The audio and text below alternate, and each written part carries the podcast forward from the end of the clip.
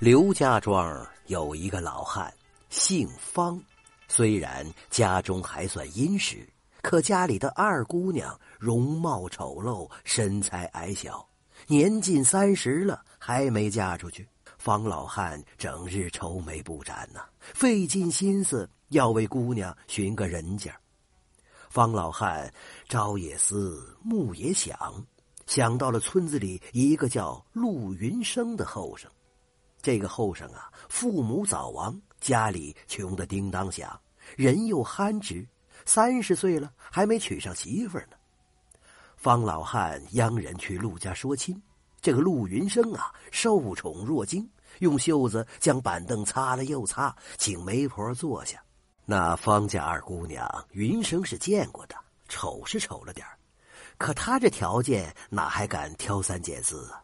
有媒婆上门已经是天大的喜事了，因此痛快的答应了下来。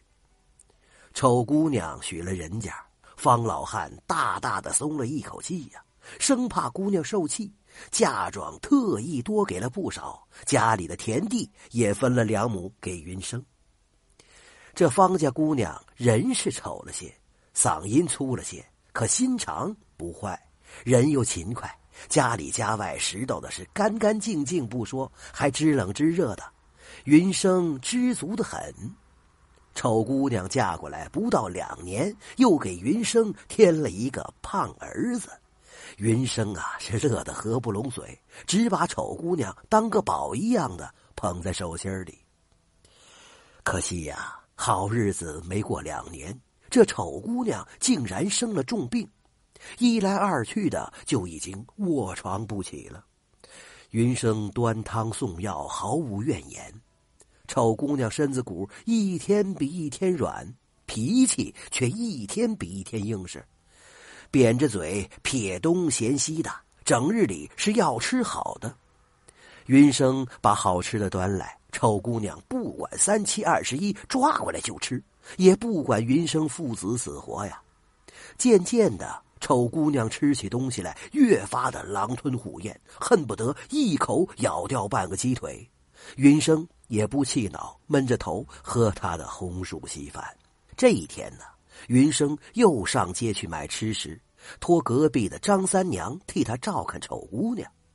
云生才进门，就被张三娘拽到门外。哎，云云生啊，你的婆娘怕是被什么东西迷住了吧？你好好看看，她的样子哪像是个人该有的样子呀？村里老人临死的时候，常有人被附体，要吃要喝。要我说呀，你赶紧请姚半仙过来看看吧。若是这婆娘阳寿尽了，就尽早送她上黄泉路吧，别让那成了精的野东西呀占了她的身子为非作歹呀。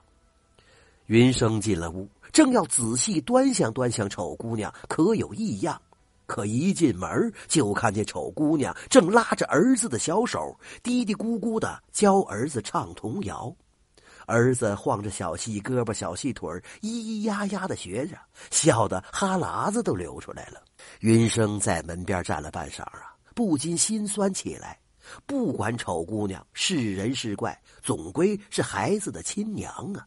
他在一天，这个孩子是个有娘的孩儿，他自己从小就没娘，自然知道这没娘的苦处啊。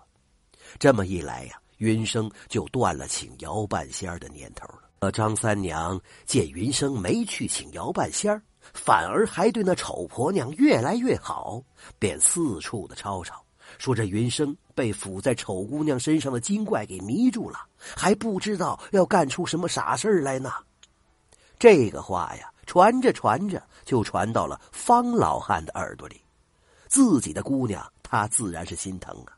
可要真是被啥精怪占了身体，他可饶不了那个畜生。